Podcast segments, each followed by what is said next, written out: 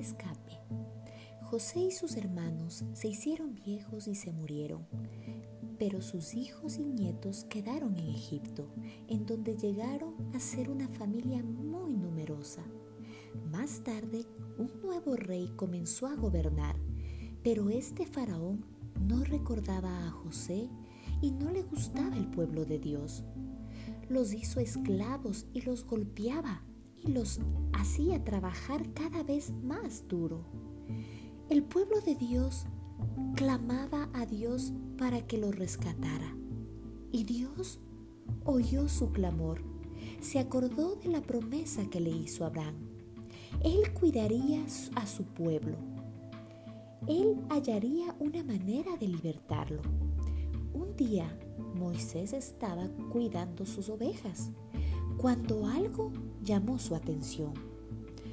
Un matorral se portaba de una manera muy extraña.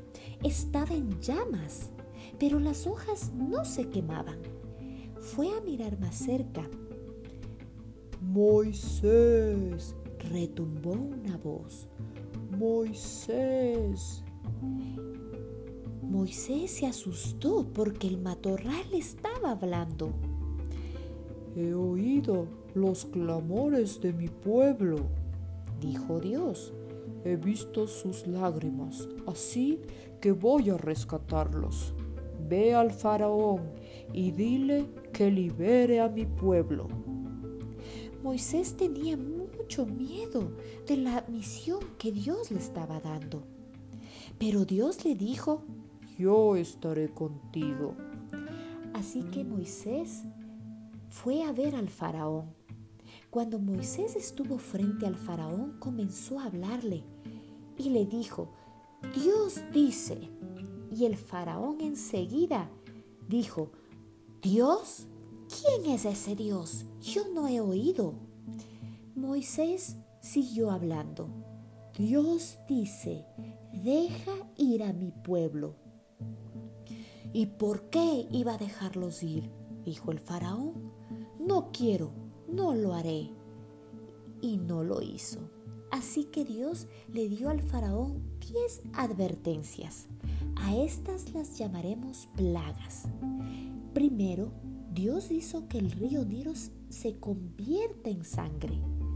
Nadie podía beber esa agua y la gente tenía mucha sed. Pero aún así el faraón no quiso dejarlos ir. Así que Dios hizo ranas que brincaban y saltaban por todas partes. En la cama ranas, en el pelo ranas, en la sopa ranas, por todas partes muchas ranas. Haz que se vayan, gritó el faraón. Entonces tu pueblo podrá irse. Así que Dios quitó las ranas, pero el faraón cambió de opinión. No pueden irse, dijo el faraón. Entonces Dios envió millones de piojos. Pero el faraón siguió diciendo, no. Así que Dios envió un enjambre de moscas que se metían hasta en los ojos. Y después de eso, enfermedades horribles, unas llagas horrorosas que salían por todo el Y también gigantescos granizos y saltamontes. Una nube enorme de saltamontes cubría todo Egipto. Luego de todo eso hubo una oscuridad. Cuando debía ser de día, todo era de noche. Hasta parecía que todo el mundo, la creación y todo, se había desaparecido cayendo en una profunda y pesada oscuridad. Y nada, el faraón cada vez que decía, haz que esto se detenga y les dejo ir, Dios detenía, pero el faraón cambiaba de opinión y en realidad decía, no, no pueden irse. Finalmente Moisés le advirtió al faraón, obedece lo que Dios está diciendo, porque si no lo haces, Él mandará lo peor de todo. El faraón se echó a reír. Así que Dios dijo, el hijo mayor de toda familia deberá morir, pero mi pueblo estará seguro. Dios le dijo a su pueblo que tomara el mejor cordero que tuvieran y lo mataran y pusieran algo de sangre en los postes de las puertas. Cuando el ángel de la muerte pasara por cada casa, vería la sangre y sabría que el cordero murió en lugar de ustedes. Esa noche, tal como dijo, sucedió. De repente, perforando la oscuridad, retumbando por los corredores del palacio, brotó un alarido escalofriante.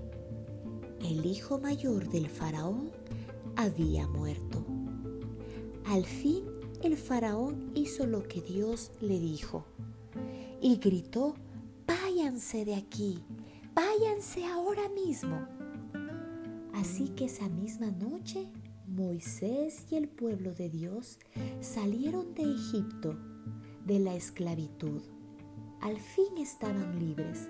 El pueblo de Dios siempre recordaría ese gran rescate y lo llamaría Pascua. Pero, un momento, hay un rescate mucho mayor que vendría más adelante. Muchos años más tarde, Dios haría de nuevo, vendría de nuevo para rescatar a su pueblo, pero esta vez les liberaría para siempre. Esta vez enviaría al Cordero que daría la vida para que todos vivieran y su pueblo amado al fin sea rescatado.